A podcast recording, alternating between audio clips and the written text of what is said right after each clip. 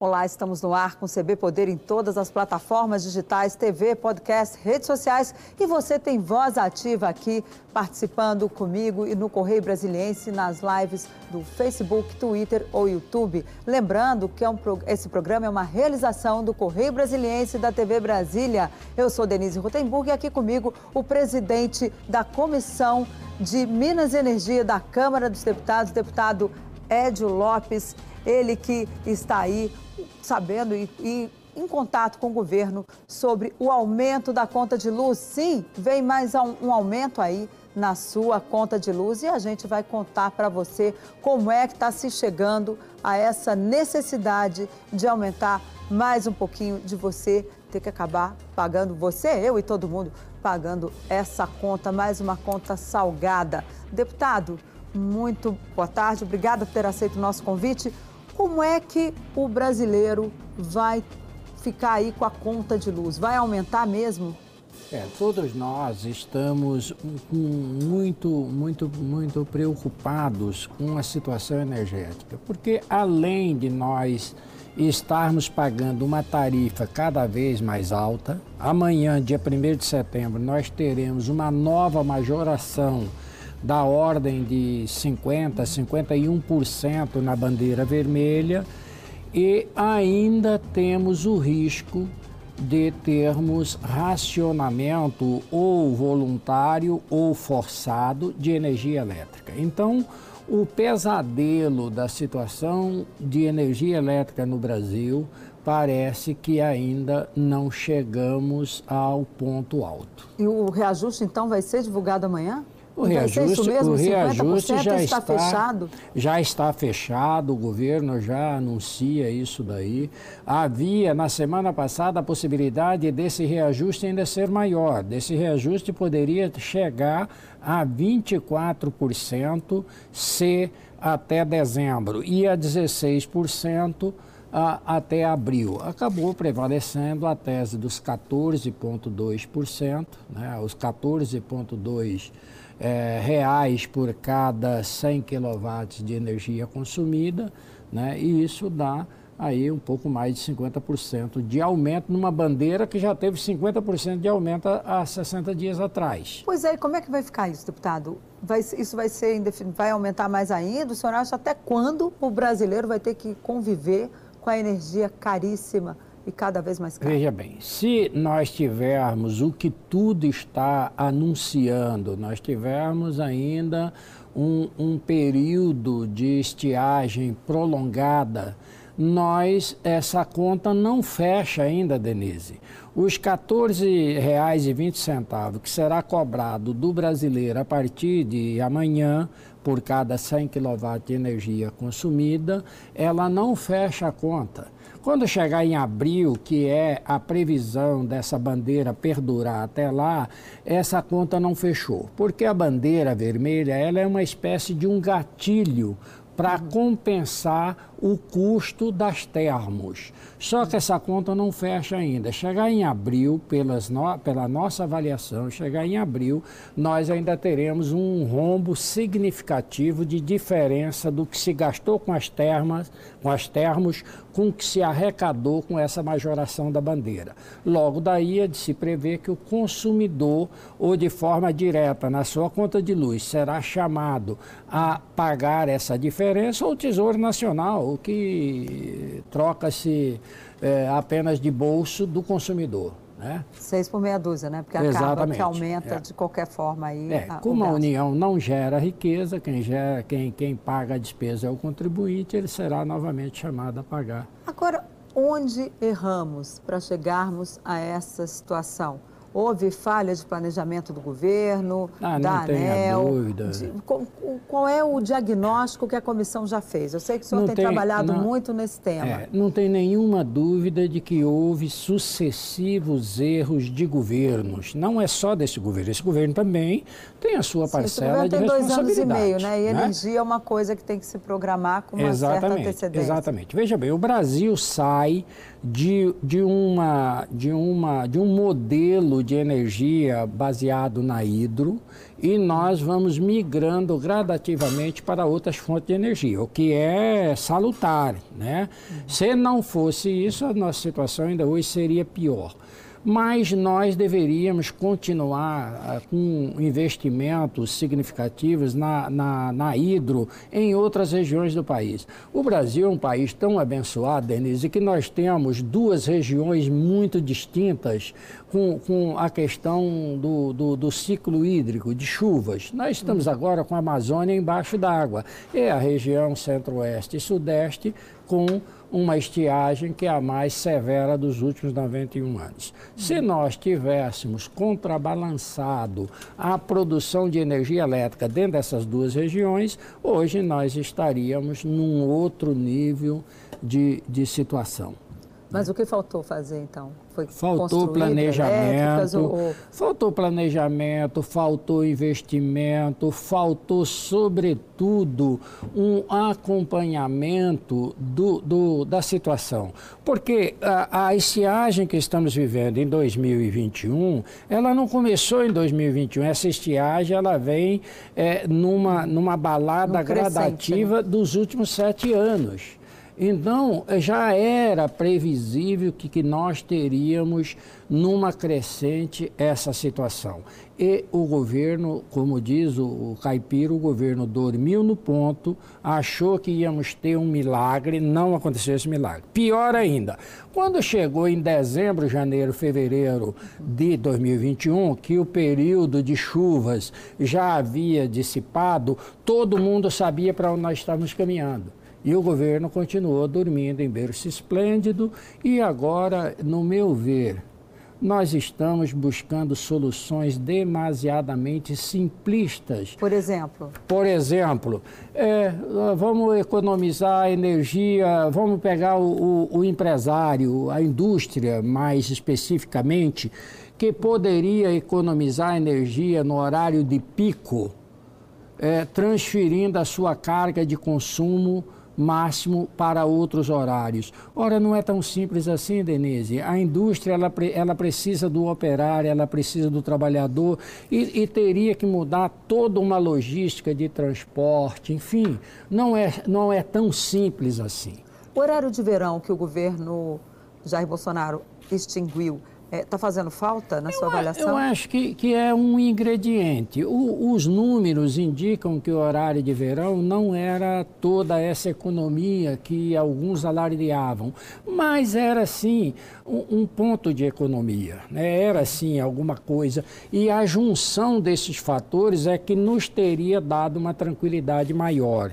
Se o governo, lá em janeiro, fevereiro de 2021, tivesse tomado as rédeas da situação, situação, nós não teríamos soltado água dos reservatórios como Furna soltou, como Urubum Pogá soltou, Primavera soltou água naquele momento. Nós já teríamos feito um, uma melhor reserva de água nas nossas hidros. Isso não foi feito. E aí caminhamos para a situação que estamos hoje. E o senhor estava falando também das termoelétricas, que elas consomem muito, muitas são a gás, né? Sim. Como é que vai ficar essa situação das termoelétricas? Olha, o governo já acionou todas ou ainda olha, tem nós, alguma, alguma possibilidade aí de aumentar essa produção de energia? Nós temos três, três exemplos no momento que nos preocupa muito. E, para isso, a comissão já convidou o presidente da Petrobras, eh, o general Luna, para que venha à comissão eh, dar esclarecimentos, porque em plena crise de energia elétrica, a Petrobras responsável pelo fornecimento de gás, por exemplo, da Termo Cuiabá. A Termo Cuiabá ela tem uma capacidade instalada aí de 500, 600 megawatts de energia. Essa, essa termo está parada. Por quê? Porque não tem gás para funcioná-la. Né? Não podemos colocar a culpa na Bolívia, porque a Bolívia está cumprindo rigorosamente o contrato de fornecimento para o Brasil. Então, houve sim, e aí não tem como dizer que não, uma falta de previsibilidade de, eh, anterior para que nós pudéssemos manter a demanda de gás, principalmente de São Paulo e também da Termo Cuiabá. Segundo exemplo, e esse é pior uhum. ainda, se nós levarmos em conta que é a responsabilidade da Petrobras. Nós temos a Termo Rio, que tem uma capacidade instalada de aproximadamente mil, quilowatt, mil megawatts de energia. Hoje ela está gerando pouco mais de 300. Motivo? Ah, tem que fazer uma manutenção na rede de transmissão e a Petrobras não fez e está é, com essa demanda é, é, é defasada. E a, a, comissão já fez algum requerimento de informações para saber Sim, por nós, que, o, que essa manutenção não foi feita? O requerimento de informação mais, mais incisivo é o convite, o convite ao, presidente ao presidente da Petrobras. Ele já falou que vai, está marcado já? É, era para ter vindo mês, agora, neste mês de, de, de agosto, pediram para adiar para o final de setembro e depois houve toda uma, uma troca de, de, de, de informações e diálogo e está previsto agora para meados de setembro. Né? E nós temos um um outro caso no Ceará. Nós temos no Ceará três termos que estão paradas porque o navio de gaseificação, o navio que fornece o gás pronto para o consumo das termos, foi retirado da costa do Ceará. Então, a Petrobras. E foi retirado hoje, por quê? Bem, é isso que nós esperamos que o presidente da Petrobras vá nos explicar na comissão. Então, nós somamos tudo isso, dá mais de 2 mil é, megawatts de energia, que é o equivalente à energia que o Brasil quer importar da, da, da, da Argentina e do Uruguai. Quer dizer, nós estamos em plena crise de energia e estamos cometendo, ao nosso ver, a menos que o presidente da Petrobras nos convença do contrário, nós estamos cometendo equívocos. Né? E já há quem diga que nós poderemos ter problemas no fornecimento de gás para as nossas térmicas. Aí o caos seria geral. É incompetência ou é realmente uma omissão? Eu ou, acho ou que foi houve. ali ou foi um descuido? O que, como é que, não, que, que senhor, não, como é que o senhor classifica não, eu não essa usa, situação que nós estamos chegando? Eu não usaria nenhum termo e nem outro. Né? Eu acho que o que ocorreu conosco foi uma falta de uma melhor visão do que estava por vir. E nós confiamos e acreditamos que um milagre iria acontecer. Que São Pedro ia ajudar. Que São Pedro ia ajudar. Agora, São Pedro avisou em janeiro que não ia ajudar né? porque a menos que venha ocorrer uma modificação jamais vista nesse hemisfério, nós teríamos chuvas é, significativas nesse período do ano. Né? Agora, pela situação que o senhor está pintando aí, é preciso um grande investimento no Brasil para recuperar esse parque né, de produção de energia elétrica. Como é que isso está sendo feito? Há recursos orçamentários para isso? Tem PPIs já aí, é, é, como é que chama? Colocados em pauta, planejados? Sim. Parceria público-privada para poder fazer essa Esses planejamentos em matéria de, de orçamento da República, eles estão aí, são alta, são passíveis de modificação, de alteração. A questão é prioridade, né? A questão é prioridade. Veja bem, quando eu, quando eu bato na tecla do modelo de matriz energética nossa, que nós deixamos é, modificar num, num, ritmo muito acelerado nos últimos 20 anos, eu estou dizendo também o seguinte: há 20 anos atrás, o Brasil era tido no mundo como o país da energia barata. Por quê? Porque a nossa energia vinha da água, vinha das turbinas das nossas hidrelétricas. Nós éramos, se você pegar aí 110, 115 nações há 20 anos atrás, nós estávamos ali em 83º, 84º país com a tarifa mais barata. Nesses 20 anos, nós saímos daí e viemos parar no incômodo quarto lugar de energia mais cara do planeta. Né? Isso por quê? Porque nós saímos de uma energia barata e fomos migrando para uma energia cara, uma energia poluente, que é a energia das termos. Né? Estamos avançando na questão da eólica, estamos sim, é preciso avançar. Né?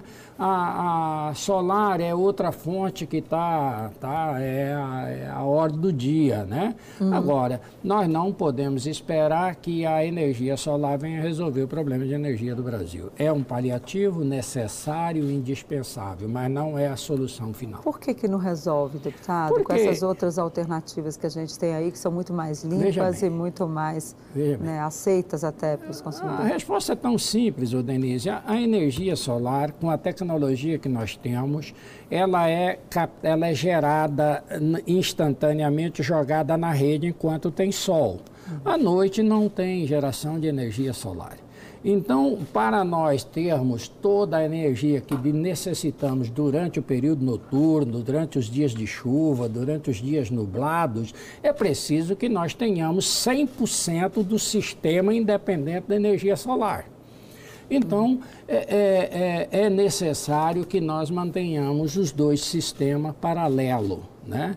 Então, a energia solar em qualquer parte do mundo, ela, eu creio que ela irá até a casa dos 10% da demanda total e não passará daí, talvez um pouquinho mais, um pouquinho menos, porque é, é, a tecnologia que nós temos hoje, ela não resolve o problema da energia nesses períodos que acabei de citar. Então, a curto prazo, nós não temos saída. Vai ter que ter racionamento de energia na sua avaliação? O racionamento, ele, ele, ele virá ou voluntário ou de maneira impositiva. Se o consumidor, e eu acho muito tímida a, a proposta do governo para que o consumidor residencial economize 10 até 20% do seu consumo, eu acho muito tímida a proposta, a contrapartida do governo e depois ainda não vi as peças publicitárias de incentivo ao consumidor a contribuir neste momento, né? E isso por si só não vai resolver. Depois, a proposta ao empresariado para, para trocar os momentos de consumo de pico de energia também muito tímida. E isso aí o empresário é que vai avaliar. Se compensa ele ter aquela, aquela, aquele bônus do governo ou compensa ele produzir, porque ele vai ter de tirar o operário dele que tem que trabalhar X hora para uma outra hora, ele vai ter de pagar hora extra. Uhum. Ele vai ter de montar uma estrutura de transporte. Ainda mais nessa situação que a gente teve aí, né? De, Exatamente. economia. Quer dizer, o racionamento de energia nós teremos ou voluntário ou imposto. Não, tem, não temos outra saída. O que nós torcemos é para que não tenhamos apagões. E o apagão, ele pode vir por diversas maneiras, de um consumo acima do, da capacidade de, de fornecimento numa ponta e, de repente, ter o que aconteceu na época do FHC, um apagão, uma queda em, em um efeito dominó de sistemas caindo um atrás do outro, e aí a gente sabe que não se recupera isso da noite para o dia e o Amapá que o diga. Pois é, agora o senhor acha que vamos chegar a essa situação pelo que senhor, pelos estudos que o senhor não, já teve não, lá, obteve eu, lá na comissão? Eu não estou, não, longe de mim querer uhum. achar ou afirmar aqui que ter, teremos apagão, pelo amor de Deus. Agora, se nós não tomarmos as medidas preventivas, nós não, não termos precaução, e se nós eh, fazermos o que fizemos até, até um mês atrás, ficarmos dormindo em um berço esplêndido, o próprios picos de consumo. Eu estou consumindo energia e o sistema não me dá essa energia necessária. Isso levará à queda do sistema. E a queda do sistema poderá acarretar um efeito dominó, e aí é, é, é onde se caracteriza o apagão de forma mais geral que aconteceu em 2001. Ok, nós vamos para um rápido intervalo, mas eu convido você a continuar aqui com a gente, porque logo depois do intervalo a gente volta com mais entrevista com o presidente da Comissão de Minas e Energia da Câmara dos Deputados, deputado Édio Lopes. Voltamos em dois minutinhos, não sai daí.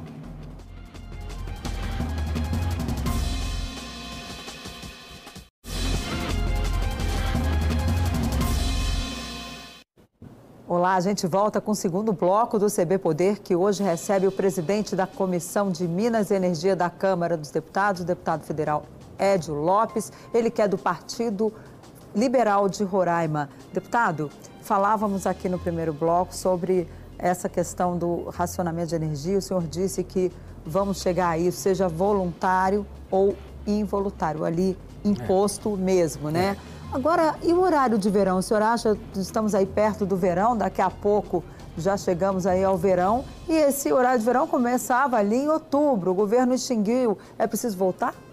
Eu, eu diria para você que o restabelecimento do horário de verão, que os números nos asseguram que a economia é muito pequena, né? Para eventuais transtornos que traz ao dia a dia e à economia, é, seria um item tudo que nós fizermos para economizar alguns quilowatts de energia é válido, até mesmo o restabelecimento do horário de verão. Né? Agora, é, o senhor vê, assim, qual seria a medida obrigatória a se fazer agora, além desse programa hoje, aí que o governo é? Hoje. Aquela prioritária, eu, olha, não tem saída, tem que fazer isso. Hoje eu acho que o governo, e eu aqui repito tardiamente, o governo tomou, está fazendo o que poderia fazer. Né? Acionar todas as térmicas possíveis, é, contratar tudo que alguém tiver alguma térmica que possa gerar. Agora, hidrelétrica não faz da noite para o dia. Chover não temos muita esperança que vai chover antes do final de outubro, novembro. Né? Construir também térmicas de porte não se faz da noite para o dia. Eólica também não, IGD também, e a, e a solar também não. Então, o que nós temos é o que temos. Né? É o que tem para hoje, não vai é, ter jeito. Exatamente. Racionar, não. Racionamento de energia, e, ao mesmo tempo, é. acionar o que der. Não há fórmula mágica para resolver o problema Agora, hoje. as pequenas, as PCHs, tem até um projeto que eu sei que o senhor está relatando, são as pequenas centrais hidrelétricas. Exato. O senhor é o relator. Isso resolve aí o problema não, de energia a curto prazo não. Uma, uma, uma PCH, olha como que o Brasil tem amarras e, e que, e que o, o, senso comum não consegue, não consegue é, destrinchar.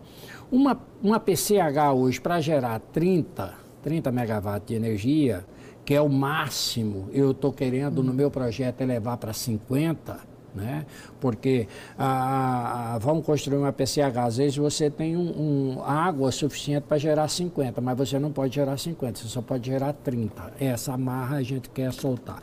É, às vezes dura 15 anos, às vezes dura 10 anos o licenciamento ambiental, Denise. Esse é um país estranho. E aí nós é, estrangulamos, nós hoje temos 300 e poucas PCHs em funcionamento no Brasil, mas nós temos já levantamento para outras 1.082 PCHs no país. Mas as amarras não deixam deslanchar isso, e é isso que no meu, no na minha relatoria eu estou querendo é, abrir alguns caminhos que possam facilitar a construção das PCHs.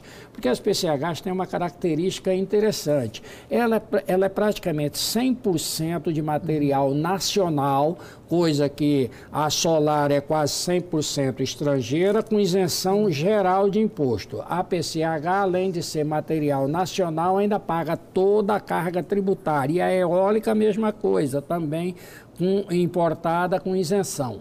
Né? É, além disso, os investimentos das PCH são geralmente investimentos com patrimônio de famílias. Né? Então é preciso nós desamarrar, destravarmos essa questão da PCH. Agora também é preciso cuidar do meio ambiente, né, deputado? Sim. A imagem do Brasil lá fora já está é. detonada Denise, por causa Denise, dessas questões Denise, ambientais. Embora água... não sejamos aí o país né, o vilão do meio ambiente, como dizia ontem vou, o vice-presidente Hamilton Mourão. Vou lhe dar um, um, exemplo aqui que os ecologistas não falam.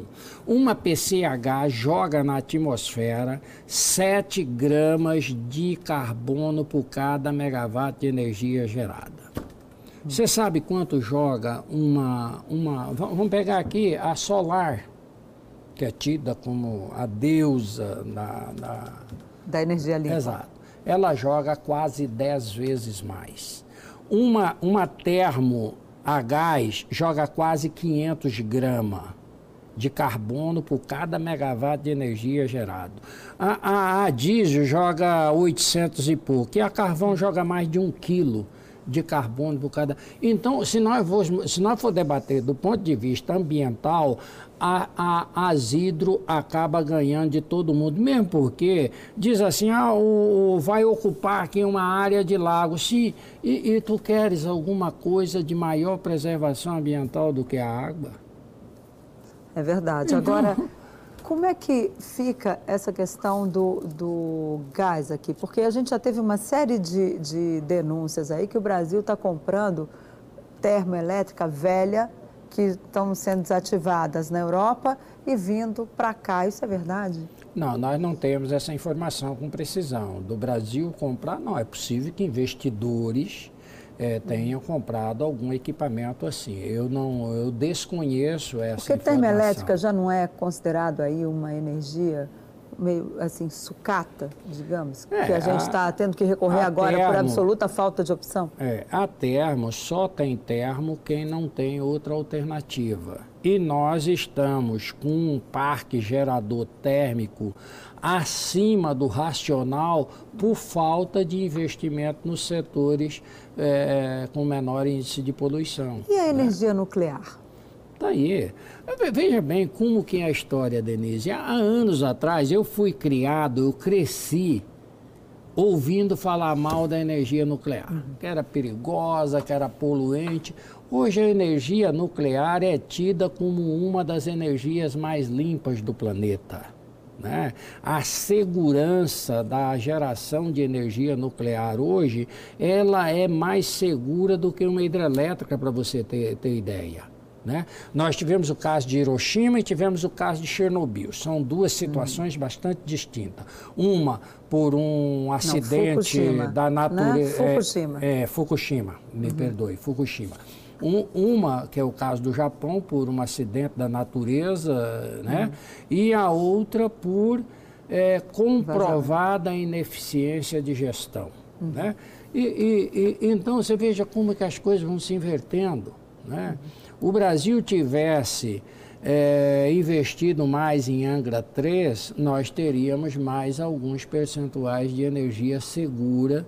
E o caminho, o caminho, segundo estudiosos, é nós termos uma disseminação de pequenas centrais geradoras de energia nuclear.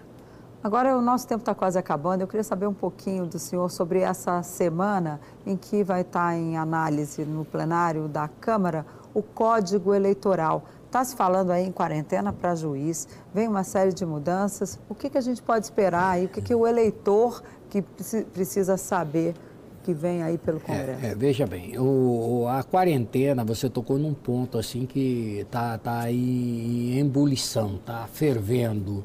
O, o problema é que o Brasil é o país do 880 né? Nós temos é, essa questão, por que se fala na quarentena?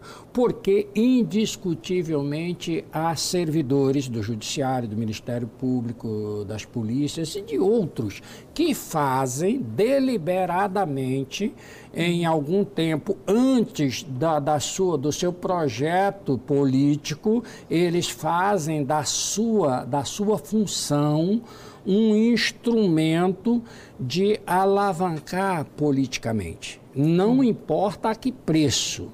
Daí, como não há controle disso, agora vem a reação de querer ter essa quarentena, que na minha visão ela é além do necessário, mas eu acho que nós devemos ter algum freio nisso. Eu não posso ser juiz ou ser promotor, ou ser delegado de polícia e ficar fazendo show pra, com, visivelmente com, com, com, interesse político. E é aí onde tá a, a, está a, a, discussão. Está é, tá todo mundo suspeitando que é um artigo especial ali encomendado para o juiz Sérgio Moro e também para os procuradores, é aí, a turma do Ministério Público, que volta e meia perturba muito deputado lá no Congresso, é dá dor de cabeça aí. É possível que alguém tenha esse interesse. Eu não, não vejo assim. Eu acho que nós devemos aplicar regras para a eleição posterior a 2022, né? Hum. Mas que nós precisamos nos ocupar dessa questão, nós precisamos. Vai ficar né? então para 2024 ali para a eleição Eu, eu municipal. diria que nós deveríamos fazer aqui um, um, meio termo 2024, 2026. Mas nós precisamos é, é, doutrinar essa questão. Né? Eu não posso ser delegado e fazer dos dois anos que antecedem o meu projeto político, eu fazer da minha delegacia um comitê eleitoral para jogar para a plateia e, e às vezes a qualquer preço a qualquer preço. E esse qualquer preço significa, às vezes, até acabar com a vida política, social, econômica, familiar de, de uma pessoa. Né? Então, precisamos. Agora... Em relação a 2022, como é que o senhor está vendo essa preparação aí de uma terceira via? O senhor acha, o candidato do seu partido, por exemplo, que hoje tem ministro no governo, vai ser o presidente Jair Bolsonaro? Já é possível dizer isso ou está muito cedo para fazer qualquer aposta em relação eu, à eleição do ano que vem? Achei, eu achei que quando sentamos aqui a dificuldade nossa era falar de energia elétrica. Mas, Denise, tá cedo é, esse quadro ainda assunto? não está muito delineado. Hum. O que eu acho, e eu acho que a maioria do povo brasileiro não quer, são os extremismos, tanto de um lado quanto de outro. Que bom seria se de repente tivéssemos uma alternativa de centro equilibrada, sem extremismo, né, sem, sem ameaças de ruptura e assim por diante. Que bom seria para este país, né? Mas uh, uh, essa, essa situação 2022, muito embora estejamos tão perto, ela não está muito clara. Ainda tem muita água para rolar embaixo água, dessa ponte, né? O Brasil água. precisando realmente é, é, de água. Esperamos que ao final tenhamos água ainda e ponte. Com certeza, deputado. Agora, eu queria também saber do senhor sobre esse 7 de setembro, que é um tema também que está provocando muita atenção aí no Congresso, tensionando os partidos. O presidente da República andou falando que ele tem três alternativas aí: preso, morto ou a vitória. Como é que o senhor vê essa situação que o país está atravessando nesse momento tão difícil, com esse, essa tensão em torno da, das instituições democráticas? A alma da democracia é a alternância de poder e aceitarmos os resultados de eleições. Essa é a alma da democracia. Eu, longe de mim, é, me terem como petista. Eu fui deputado no segundo mandato do presidente Lula, no primeiro da presidente Dilma e acompanhei até o final do, do estava na Câmara até o final do, do, do governo Dilma. Se, se tem alguém que não pode ser rotulado de petista, sou eu. E eu vi o PT ter o presidente, o ex-presidente Lula preso, para uns justamente, para outros injustamente, mas foi preso. Eu vi a presidente Dilma sofrer todo um processo de cassação e ao final ser cassada. E eu não vi e ninguém falar de ruptura, ninguém botar tanque na rua, ninguém falar de fuzil, eu não vi. Então, essas coisas não ajudam o país. Né? Eu acho que a alma da democracia está chorando. Nós precisamos voltarmos ao berço da democracia, termos as eleições e que aceitemos os resultados das eleições. É preciso nós cultivarmos isso. Qualquer coisa fora disso não é boa para o país. Diálogo e equilíbrio, né? Diálogo deputado? e equilíbrio. Né? É. Eu ouvi hoje alguém perguntou, fez essa pergunta hum. a um parlamentar, essa mesma pergunta, e ele respondeu assim, olha, o presidente disse que tem três alternativas. Sair morto, acho que pertence é. a Deus, né? Hum. E ser preso depende de Ou justiça vitória. e vitória depende do povo.